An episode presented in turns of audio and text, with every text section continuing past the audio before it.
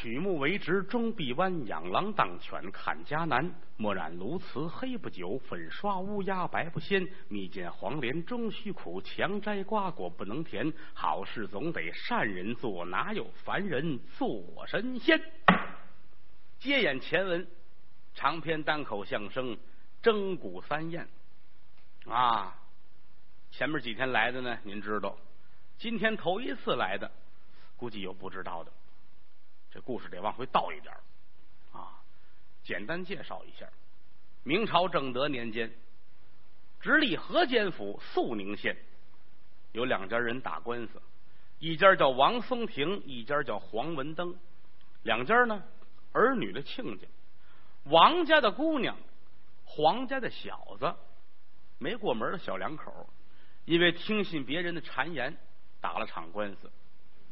在公堂之上，姑娘一赌气，拿剪子把自己扎死了。知县怕出事，跟自己府里的二爷皮顺两个人一商量，把家里边春红丫鬟给杀了，二尸相抵，准备拿这个事儿呢混淆视听。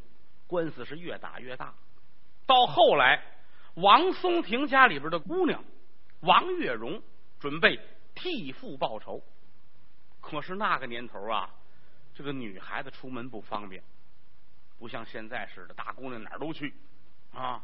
那阵儿不行啊，大门不出，二门不迈，没有什么娱乐，一天到晚就坐家里边绣个花啊，做个衣裳，裁个活什么的，别的干不了，不能出去，也没有大姑娘满街瞎溜达的。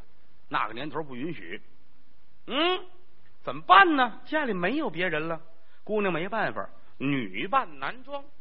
穿上一身男孩子的服装，打扮好了，一站，呵，有点小小的这意思。带着贴身的丫鬟，丫鬟呢也穿上男仆人的衣服，离开自己的家，赶奔府里边。因为什么呢？这个官司要告知县，只能越衙上告，先到知府那儿去。一见知府张苍张的人，张大人很不高兴。因为什么呢？为了这个案子。张大人亲自的来到了肃宁县，从头到尾很认真的审了一遍。虽说没审清楚，但是呢，跑前跑后的也忙活好几天。自己认为黄文登说的对，王松亭确实兄妹通奸有染。啊，没想到今天王松亭的姑娘还要来打官司，知府很不高兴。三说五说，最后知府大人一甩袖子说：“你愿意上哪儿冤上哪儿冤去。”一转身走了，姑娘一瞧这没办法了啊！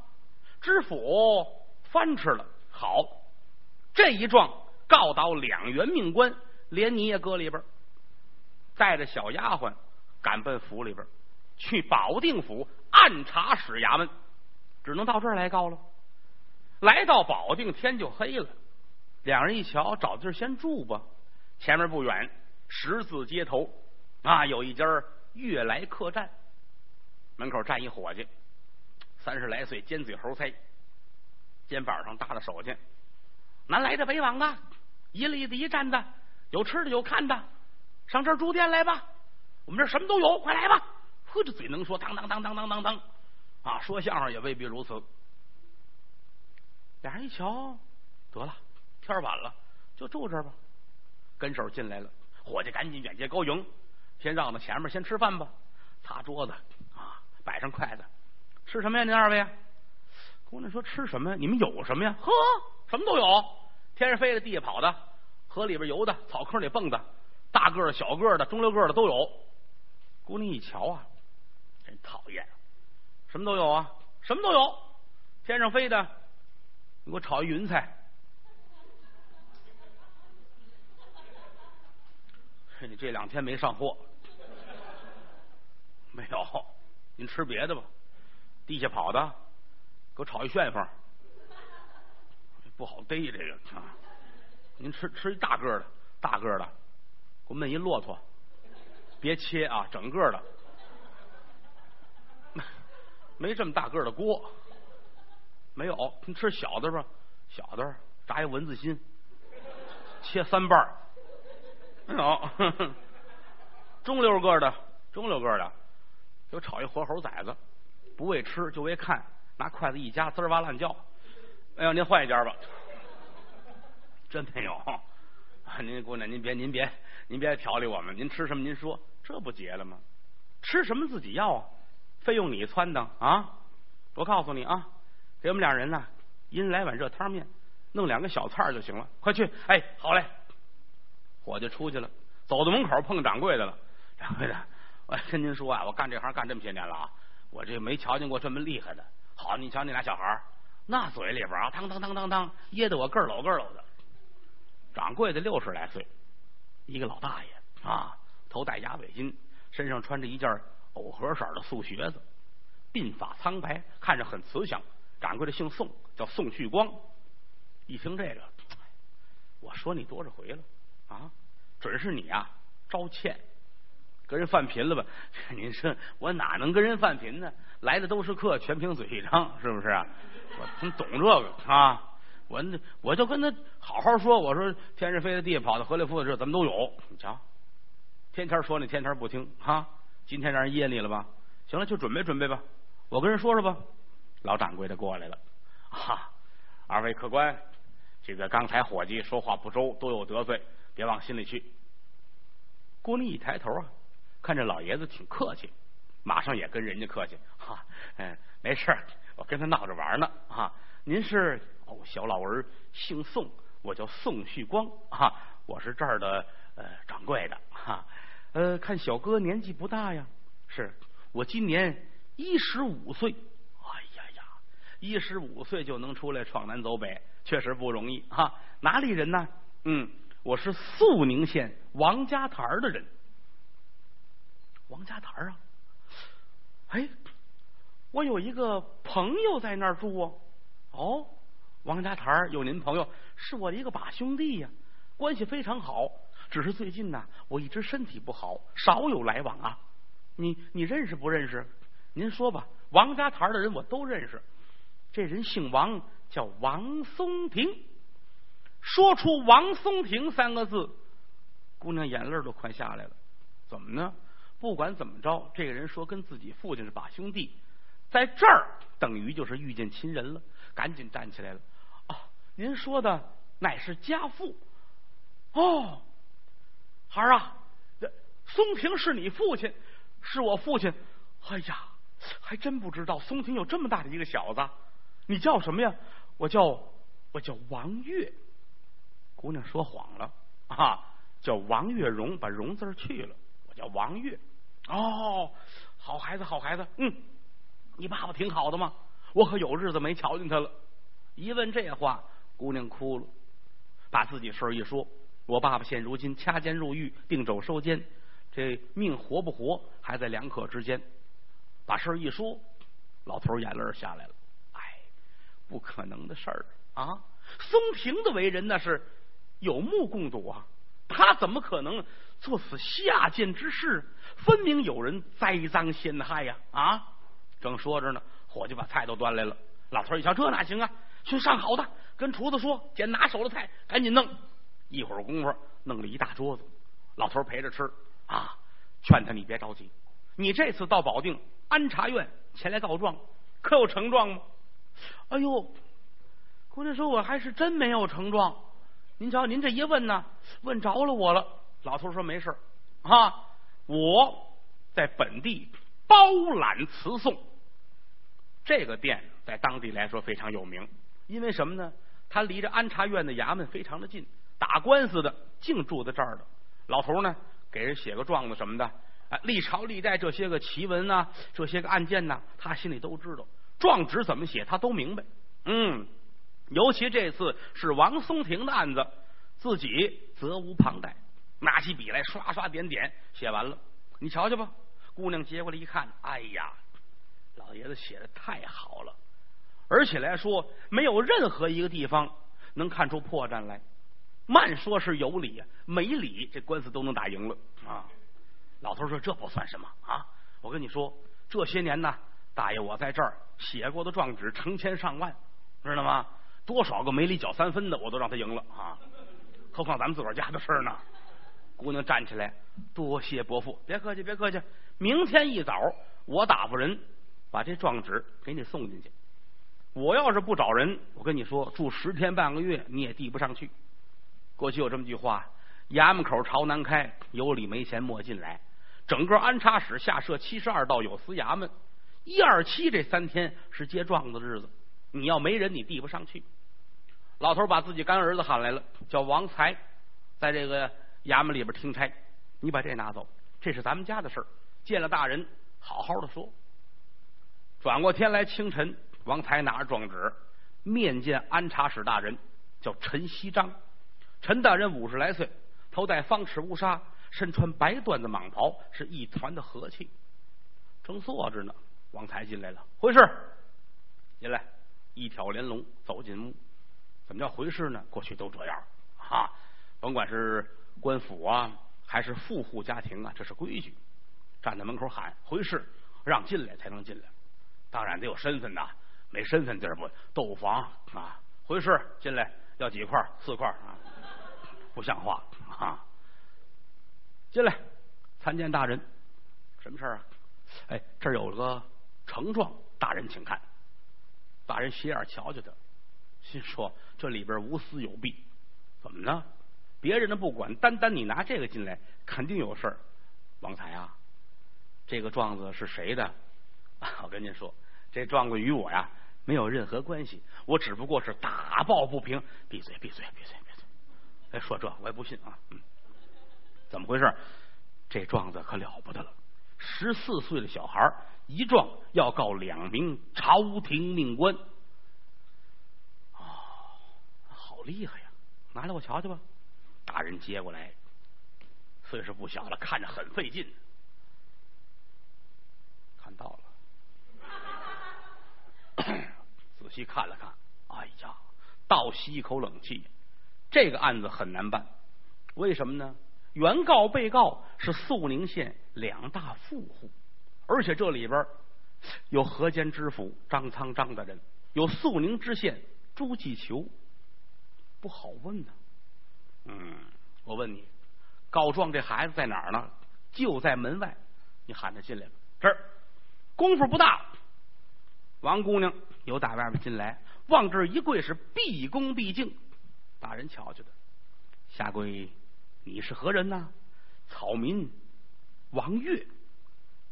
抬起头来，恐怕冲撞大人，恕你无罪。谢大人。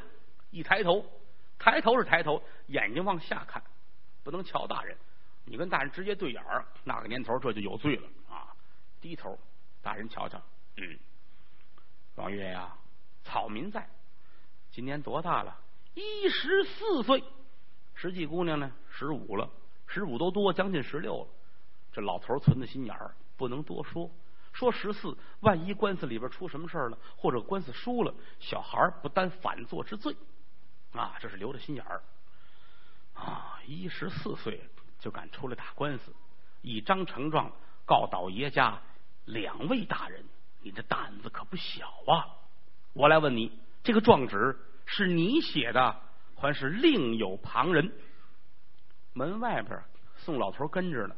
当时心里咯噔一下子，坏了，忘了嘱咐了，千万可别说我写的。虽然说小孩打官司没有反作，但是像这种大案必须自写自诉，要写别人这坏了。没想到这孩子很大气，乃是草民亲笔而写。哦，嗯，我来问你，你怎么知道？你父亲冤枉呢？哎呀，老大人呐！小孩把这事儿一五一十全都说了一遍。陈大人点点头。哦，原来是这样。嗯，那么府里边去查过了吗？全都查过了。但是无论如何，那具死尸不是我姑姑，千真万确。好，你下去听审吧。是。转身出去了。陈在那坐着一琢磨。这个案子可不好问呐，因为什么呢？报批的东西已经到自己手里边了，知道这个案子。府里边呢，给定的是秋后问斩。知县朱继求报批的呢是斩立决。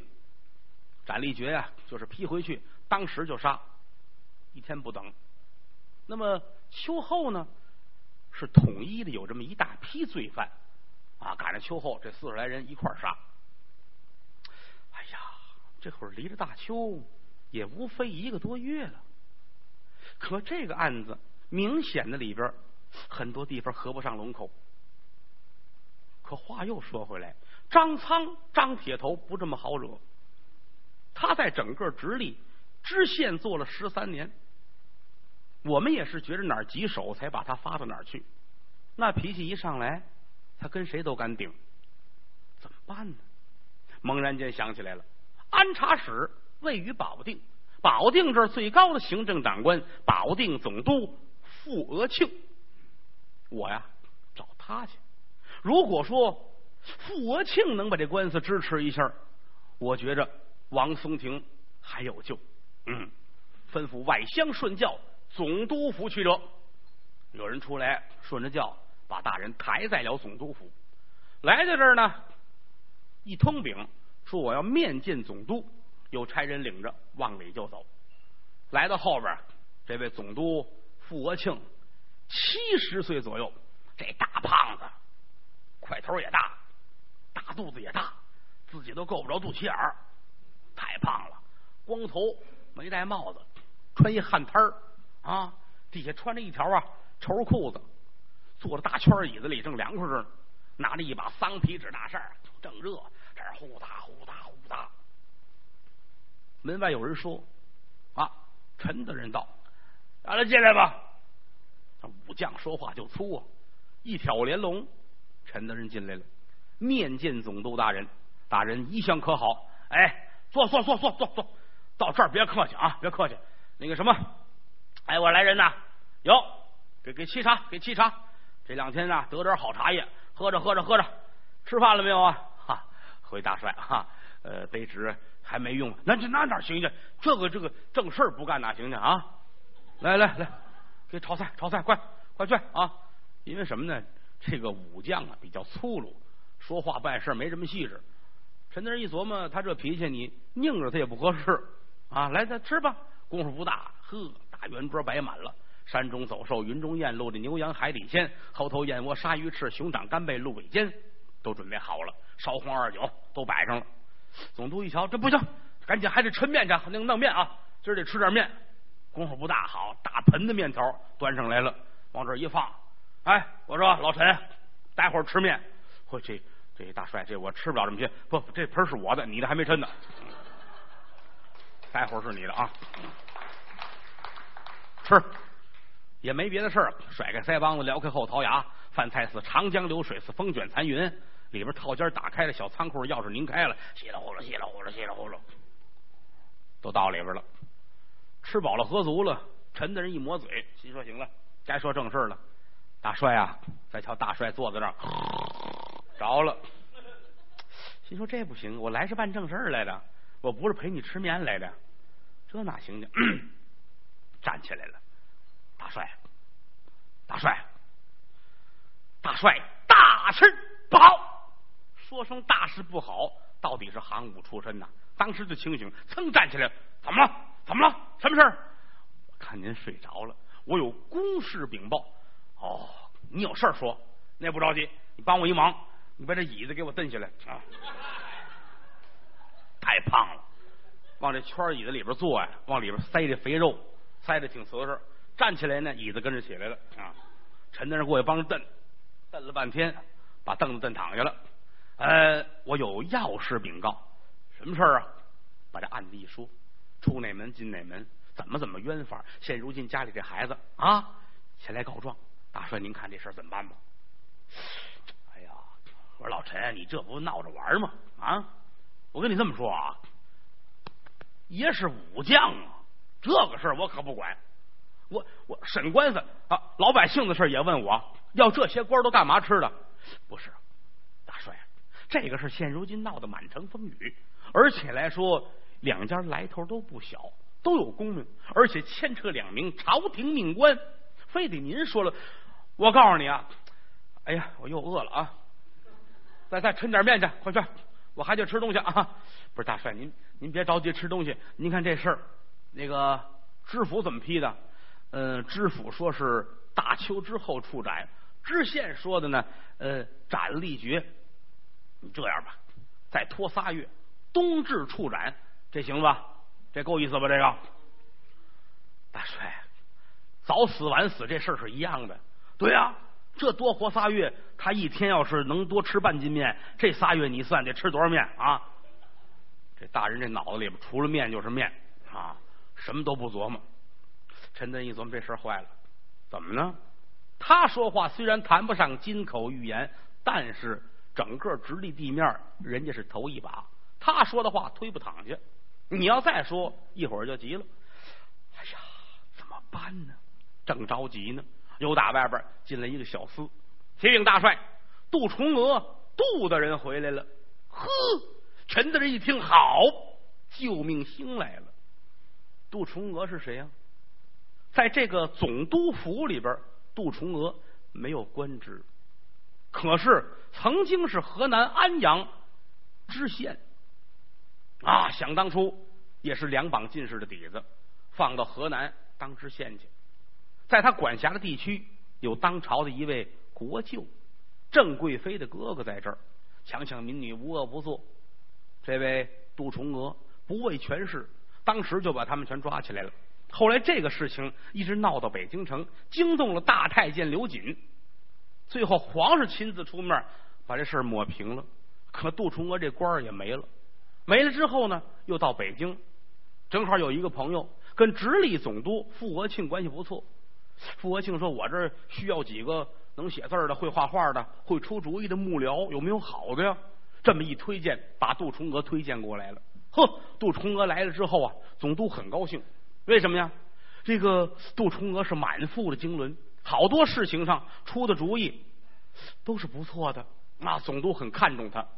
今天一听说杜崇娥来了，很高兴，因为前几天杜崇娥回家探母去了，走了一个多月。这一个多月，总督傅国庆啊，一点准主意都没有，什么事都不知道。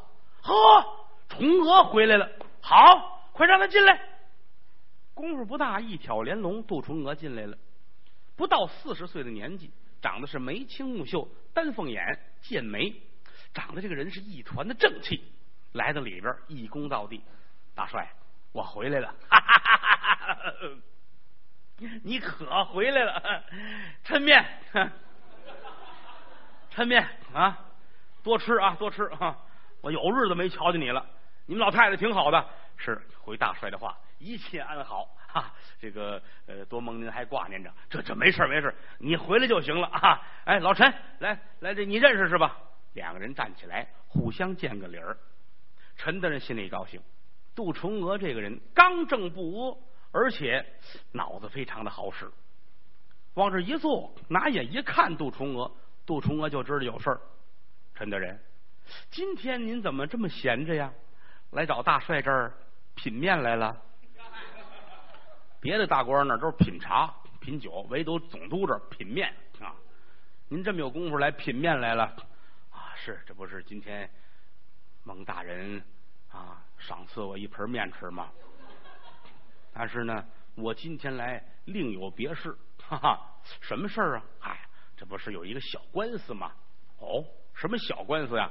哈，呃，肃宁县呐，两家财主打起来了，黄文登、王松亭。这里边闹得挺乱，公堂之上逼死一个人，而且后来呀，这个据说呀有二尸相抵的事儿，说这死尸不是当时那死尸，而且这状子里边关系到朱继求、张苍两个朝廷命官，这不吗？我找总督大人来说这事儿，老大人法外开恩，由打秋后问斩呢改成了冬至问斩了，哈哈，使这个犯人虽说冤点但是能多活仨月啊。这是洪福齐天的事啊！不是，杜重文一听这不像话呀！这是啊，人命关天呐！大帅，哎，对你把这黄瓜递我来。大人除了会吃面，别的不会啊！哎呀，大帅呀，这事儿怎么能如此的草菅呢？啊，这里面关系着多少人命？嗨，崇娥，我跟你说啊，刚才我也琢磨这事儿了，是吧？这个事儿啊，你想这个道理啊，他两个人呐，他们两家打官司啊，最后闹成这样啊，而且这个谁呀，那个呃朱继求吧，还有这个张苍是吧？那黄文登啊、王松亭啊，他们四个人啊，现如今他这孩子进京啊，十四啊，我跟你说啊，我打算让他秋后啊，秋后不行，咱们冬至，你说这怎么样？这个啊，杜重娥一听，这一句没听懂，这是 大人这表达能力太次了，实在是啊，急忙往上拱手，大帅，此事不可如此啊！您想啊，这里边已经冤死人了，怎么能再次冤死这个主犯呢？我想王松亭一案是另有隐情。哎，你说的有道理啊！你这么一说，我就踏实了。干脆这样吧，崇娥，这个事儿啊，我也顾不过来，知道吗？嗯，还发在暗查使衙门，让老陈审。你帮着他问，你瞧这怎么样？把那算给我。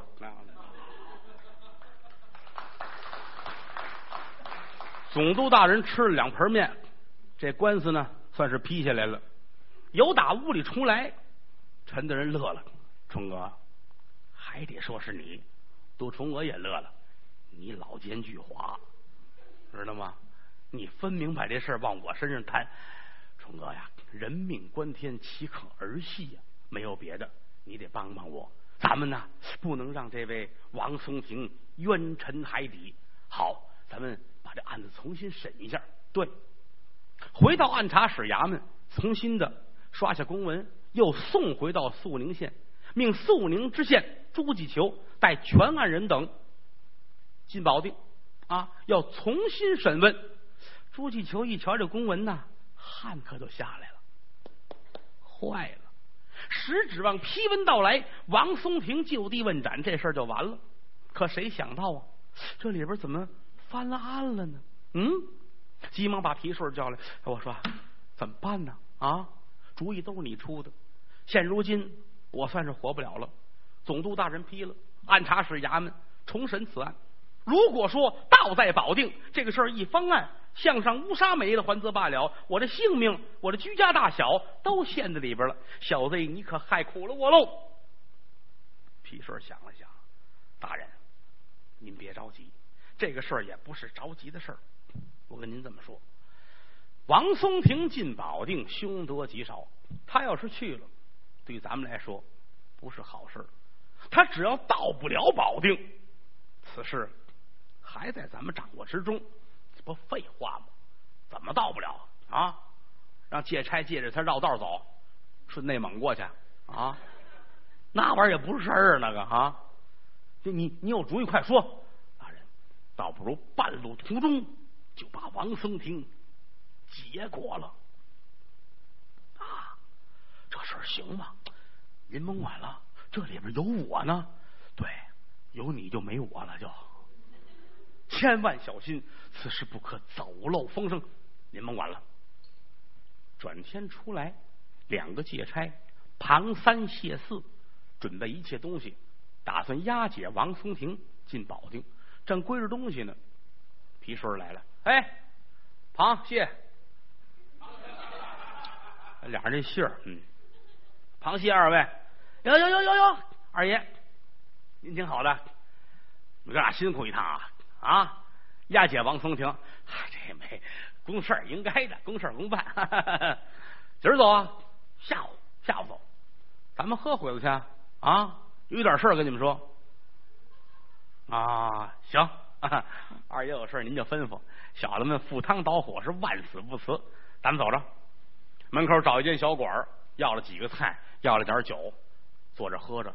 三五杯酒一下肚，俩人问了二爷：“有什么吩咐吗？有什么嘱咐的？您说。”皮顺一听，好，嗯，这俩小子没少害人，嗯，能问出这话来。哎，我不拿你们当外人，这个王松亭啊，可不是个好人，你们看出来了吧？没有。没看出来，有事您就明说吧。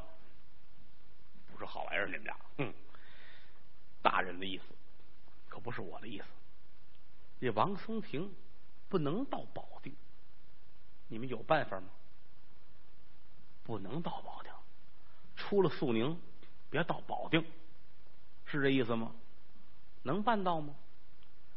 这个也简单啊，不过您是要什么样的？不能有伤啊！一验，这身上说验出伤来了啊！这脑袋没一半，胳膊切三截这不算能耐。怎么验验不出伤？这能做到吗？这您小瞧我们了。打小学的有这手艺，啊，没问题。好，好，既然如此，我这有点东西，抻出来两张银票，一百一张。这是你们哥俩的，您拿着啊。事成之后回来，一人还有一百两，没别的，算你们哥俩替县太爷尽忠了，听见了吗？哎呦，二爷，您瞧这事，还给银子花，成？您放心，妥了。揣好了银票，俩人回头准备，打算暗害王松亭。临走的时候，王家来人了，要送一送。在哪儿啊？肃宁城外十里长亭，夫人来了，要看看王松亭。两口子一见面是抱头痛哭，多少日子没见着了啊！本来日子过得非常好，没想到飞灾横祸，闭门家中坐，祸从天上来呀！放声痛哭。夫人哭罢多时，拿手巾呢给擦擦脸，把头发打开了，拿梳子梳好了，重新挽得了，插上一根银簪子。都准备好了，来得了庞三谢四的面前。两位借差哥啊，什么事儿？没有别的，我们这儿有这么两锭官宝啊，一定啊有一百两，您带在身边。这东西啊，反正是买饭不饱，买酒不醉。您买杯茶喝，一路之上还望您二位多多的照应啊！你放心，你放心，把这银子接过来了。这俩小子心说，这趟活可合适。回来之后，那还能进一百两啊！害个人，一人能挣三百两，挺高兴。夫妻二人是洒泪分别。就这一道上，王松亭受了罪了。怎么呢？扛着个家，带着锁，脚底下趟着料，这俩小子那几个大包袱还得他背着。哎呀，寸步难行啊！而且手里这水火无形棍，这嘡嘡嘡，一棍儿一棍儿的。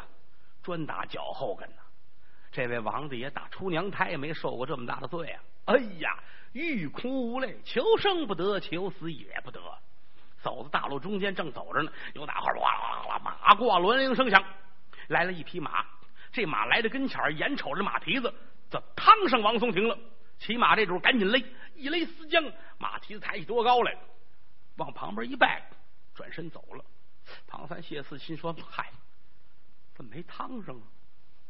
真汤上，我们省多大事儿？这是啊！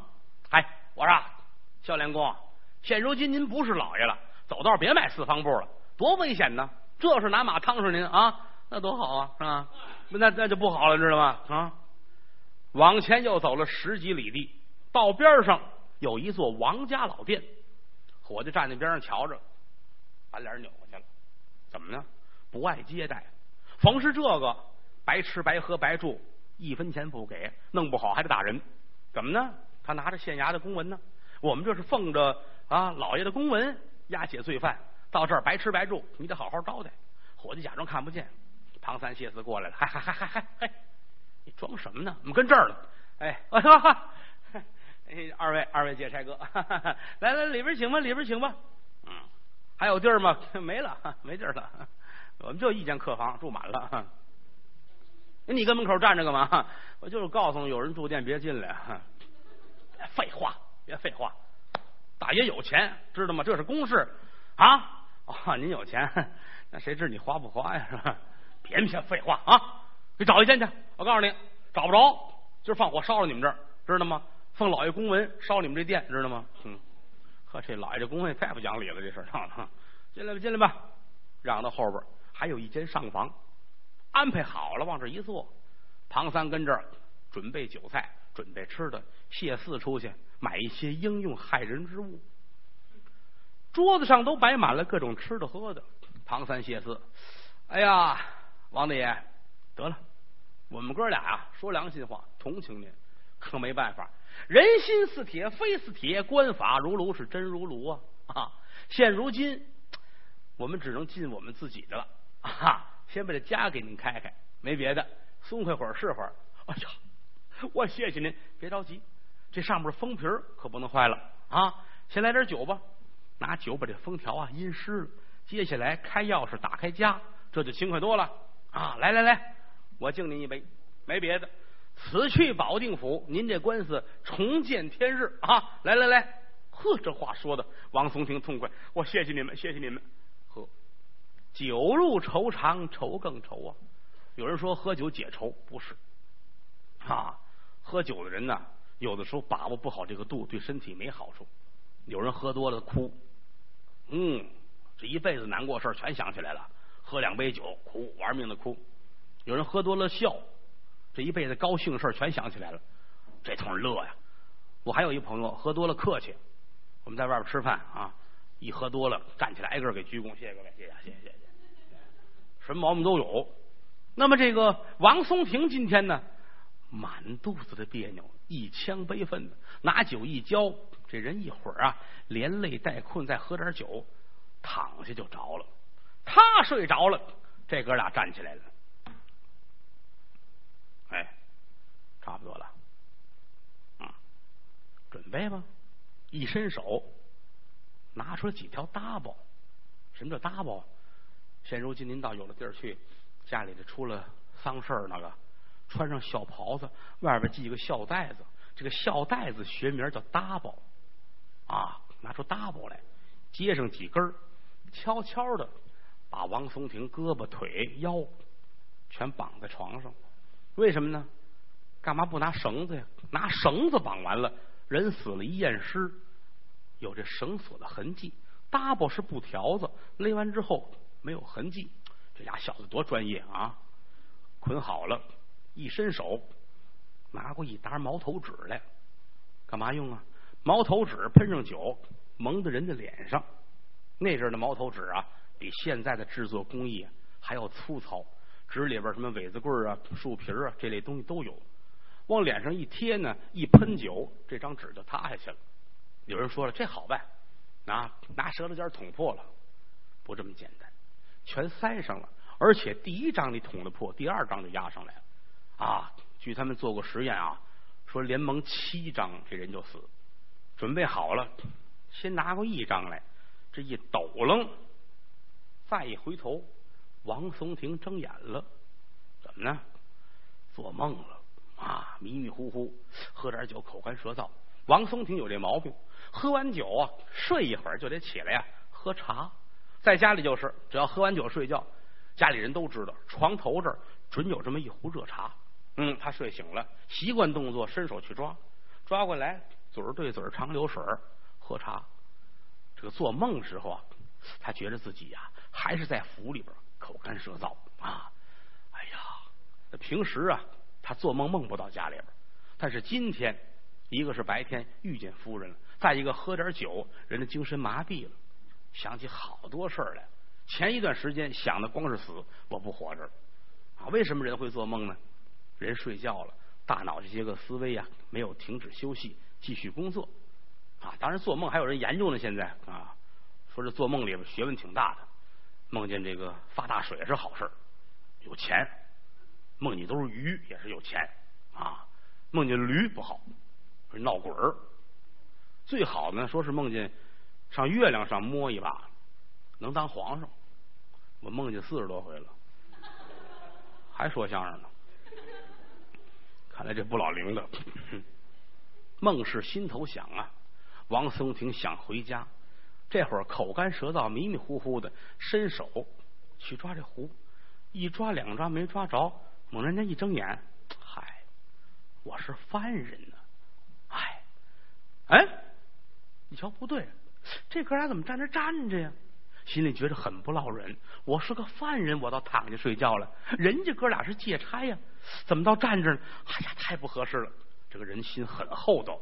挣扎着想坐起来，可是动不了。再一瞧，都捆上了。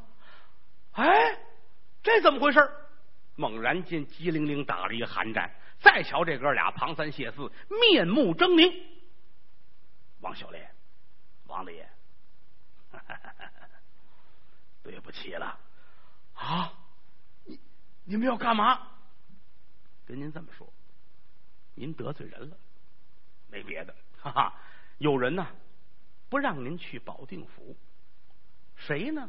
我们得说，哈，县衙门里边有一位二爷叫皮顺皮顺给了我们钱了，让我们呢害你一死。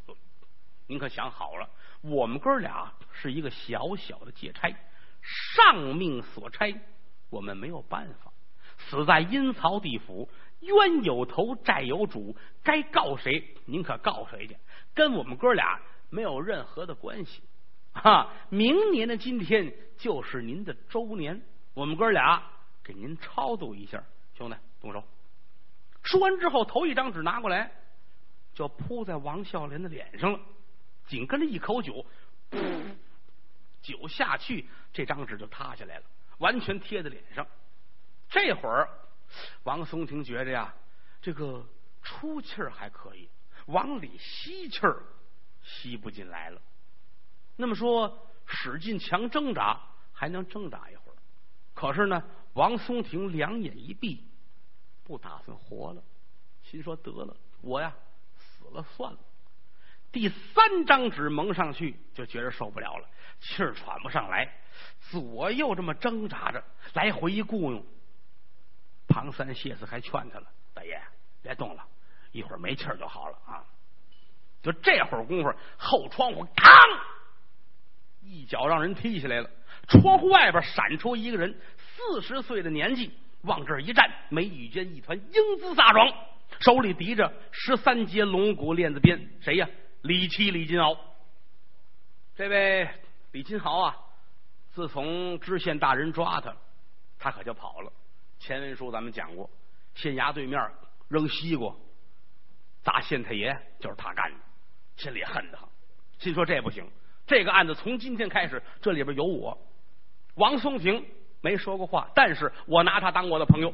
嗯，虽然说文武两道日常少有来往。但今天起这个官司，我跟他打到底啊！闻听人言，王松亭发配保定府，我这一路上暗暗的跟随，提防有人下毒手。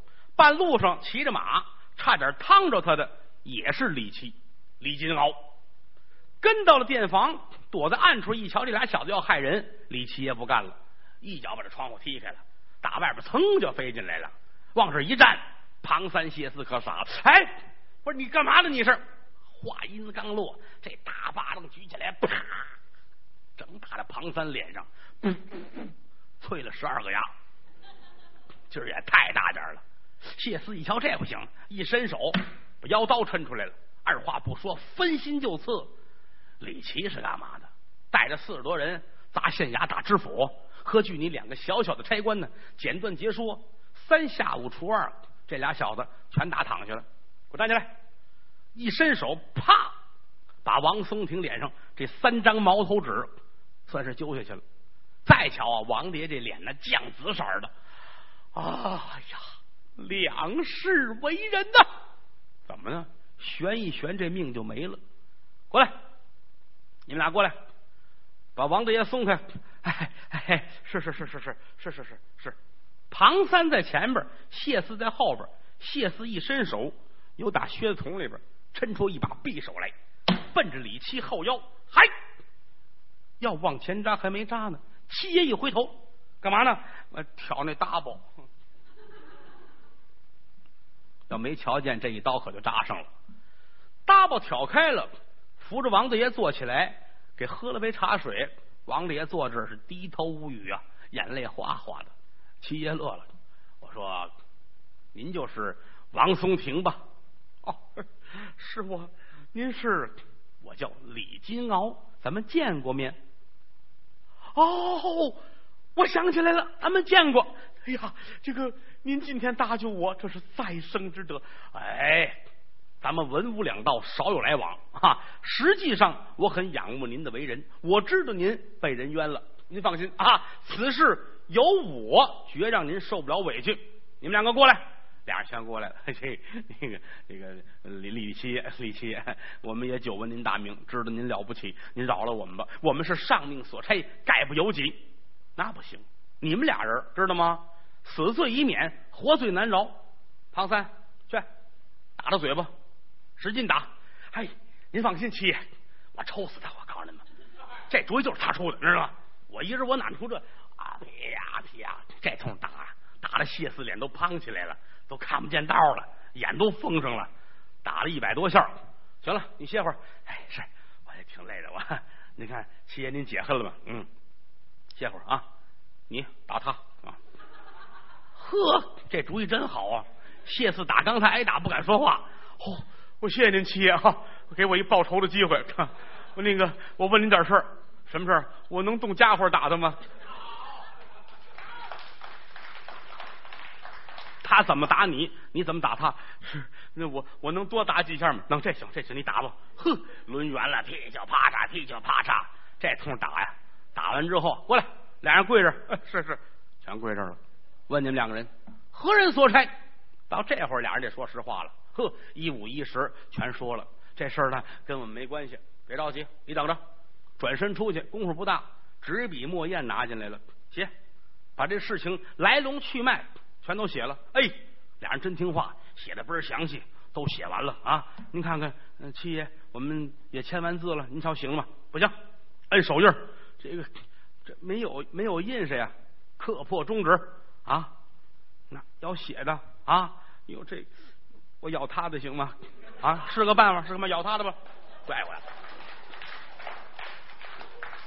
摁，俩人全都摁好了啊！七爷看看。摁了几个呀？你看我们双手都摁的，哦，对，两个人正好二十一个。哎，你伸手，呵，有一六指啊。行啊，这个事儿是这样，既然上命所差，我也不强迫你们。从这儿到保定没有多少路程了，你二人不可再有歹心。倘若有歹心的话，我可暗中观察，不定什么时候要了你的命。一路之上，好好的伺候王大爷。就这么着，王松亭一路之上平安无事，递解到保定按察使衙门。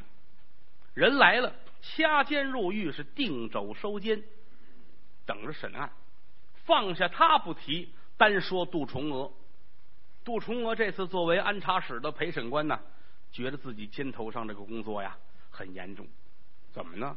关系到多少人的生死问题，而且。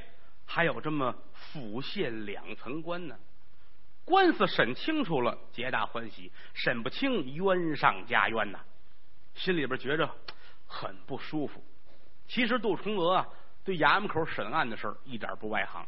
小的时候，他自己的亲舅舅就是绍兴师爷，跟着舅舅长起来的。过去啊，明清两代，绍兴府出师爷啊，全国各地衙门口基本上。都有师爷，百分之九十五往上都是绍兴人。为什么呀？他们琢磨官场之事琢磨的透，而且江南人心细。哈，杜重娥本身也是扬州人，人的秉性和他的工作如果对了黄，对工作是有很大的益处的。您别看从南到北各个省啊什么的地儿人都有，但是每一个地方的人的脾气秉性是各不相同。比如说啊。天津吧，离着北京很近，水旱的码头，九河下哨，天津卫三道浮桥两道关。天津人，因为它本身是一个移民城市，过去什么山西的、安徽的、江苏的各处的老百姓都往天津移。那天津人的性格聚集了南北两地的风格，豪爽，而且呢码头多，打架的事经常发生。所以说天津混混脾气比较多。什么叫混混呢？哎，就是过去天津有这么一种人，也不上班，也不干活，也不做生意，全靠耍胳膊根儿。无论到哪帮人打个架，啊，这种人叫混混，讲究什么？讲究脸面。要说面子栽了，这算完了。挨几下打没事脸上不能丢人。两帮流氓这一开打，挑出一个人来，你负责挨打，往地一躺，打一个三面剑线，这手枕着，身子偏着。屈着腿儿，这手护着胯上，打吧！出来一帮人，大棍子啊，乱七八糟东西，乒乓五四一打，骨头都打折了，不许出声打你不许出声打完这面，这面都烂了，一拧劲儿翻过来打这面，姿势还一样，这手枕着，这手护着。说打的当中出事哎呦，这算完了，面子算没有了，轰出这个混混行业啊，这流氓里边就你不能再混了，就轰走了。如果说坚持下来，那了不起了，人物自豪了啊。所以说很在乎这个。你包括过去说天津人出去要账去，这方面很明显啊，要账欠账这个事儿很普遍，谁都有个马高灯短，说我没钱了，得了，找你借点吧，借可得还。在民间来说，好多事都是因为借钱不还钱，很好的朋友闹崩了。在这一件事情上，就能看出不同人的秉性来。啊，天津人去要账去，啪啪啪一砸门，家有人吗？有人吗？出来一个啊！欠完钱不见面还要脸吗？门一开，这家这媳妇出来了，抱着孩子，病歪歪的。大哥您来了啊！我来了，怎么着？欠的钱还账不还账？我跟您说呀，真没辙，这不孩子他爸爸死了吗？我呀，分文没有，孩子还病着呢。不是不想还您钱，实在是没有。我们娘俩都想把这房卖了呀，我上庙里睡去，把钱也给您还上账。哎呀，这事儿闹，你看你早说我，还这不着急，那嘛玩意儿？你呀，这五十你先拿着花去啊。这是要账吗？他性格在这儿。过去来说，还有说山东人要账，山东人要账很有意思。山东大汉啊，也是非常的豪爽，来到这啪啪啪啪一砸门，哟，家里有人吗？啊，那个欠的账该还了，还钱不？门一开，孩子出来了，家大人在家不出来，去你跟他说，说没在家，说看电影去了。小孩出来，哟，三大爷，哟，你爸爸在家不在家呀？啊，怎么回事啊？欠账不还，还要脸不要脸呢？啊，还钱！哼。我爸没在家，我爸爸看电影去了。来一回看电影去，来一回看电影去了。你告诉他别看电影去了，你让他看我吧。转身走了。过两天又来了，啪啪啪一砸门，在家了吗？啊，有人吗？出来一个，欠账不还钱，还要脸不要脸了？一瞧又是他，打发孩子去出去，告诉他没在家，说我吃饭去。去，孩子出来了，我爸爸没在家。呵，来一回没在家，来一回没在家啊？干什么去了？我爸爸吃饭去了。呵。来一回吃饭，来一回吃饭去，欠债不还钱，还要脸不要脸了？你告诉他别吃饭了，让他吃我吧。走了，过三天又来了，啪啪啪一砸门，家有人吗？要活的出来一个，欠账不还钱，还要脸不要脸？一瞧又是他，大儿子去，说我上票房那玩票去了。孩子出来了，我爸爸玩票去了，来回玩票去，来回玩票去。你告诉他别玩票了，你让他玩票去吧。嗯。再说不像话了啊！还有山西人也是，山西人好多人说说山西人财迷，其实不是啊。山西人善于经商，要不然说这个晋商在中国这文化史上应该有一笔。做生意啊，做成一种文化了。过去当然说有的山西人也确实是啊，稍微的克扣了一点，钱上呢打的紧一点，也不是没有。包括这要账的事儿，搁在山西人身上也可乐啊。山西人来了之后呢，他要账不像山东人这么横啊，他很婉转啊。走到街上碰见账主子了，二爷啊，咋这碰见你了？哈哈，那身上带着零钱了吗？啊，还有零钱给这个花吧，借我两个钱花吧，给你面子。其实呢，你欠他，倒觉得他找你借有钱，你借我点这会儿赶紧给，这会儿赶紧给，给了就没事你要不给，后边话就难听了。啊，怎么回事啊？那借钱的时候可不是这个样子啊！现在要钱怎么这么难？还要脸不要脸了？马上这话就来了，也真有人能对付他们。哎呦呦呦呦！你瞧这事儿，这些日子也是太忙了啊，早应该给您送钱去。这不前些日子嘛，家里出点事儿忙忙活活忘了。哎呀，我想想是欠您多少钱呢？我是欠您二十啊，是二十五，实际上是二十块钱。这主儿一听，啊，你也先花吧，你也先花吧。那钱的事不着急哈，是二十五啊，二十五这不着急，你先花吧，回家改那账条去啊，二十改二十五，过半个月又去了啊，这个那个身上有钱吗？借我两个花吧。哎呦，你看，哎呀，这些人又耽误了，家里事儿忒多，这不嘛，我媳妇闹病，一天到晚忙着，我是欠您四十啊，是四十五啊，啊，你先花吧，那个钱不着急，哈哈，是四十五哈，你这个记性真好哈。啊是四十五哈，不着急，你先花吧。回去改那条去，嗯，改四十五，改完了又过仨月，啊，这个那个有钱吗？啊，借两个花吧。哎嗨，这我真是这，我这脑子怎么了？这是啊，这些日子我是我是欠您八十啊，是八十五。你先花吧，不着急，不着急。你这个记性真好啊，是八十五，八十五，不着急。我就改条都快烂了，改完了啊，到年底又去了。啊，你再交了，又又瞧见你，我就忘那茬是一百三呢，别装王八蛋了，就给二十吧。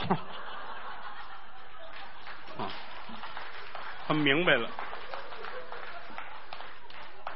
明白过来了啊！各省人的脾气不一样，决定了他工作的不一样啊。杜重娥就是扬州人，心细呀，所以说拿过这张呈状来，从头到尾翻过来调过去，调过去翻过来。仔细的看，心说无论如何要把这官司闹清楚，千千万万不能让王松亭冤沉海底。